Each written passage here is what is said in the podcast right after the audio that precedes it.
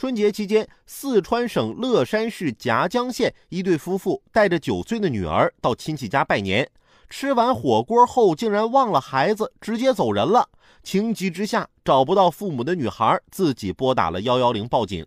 民警找到了小女孩，得知原来小女孩拿着父亲手机在火锅店外专心打游戏，没注意父母什么时候离开的。等打完游戏，才发现父母已经走了。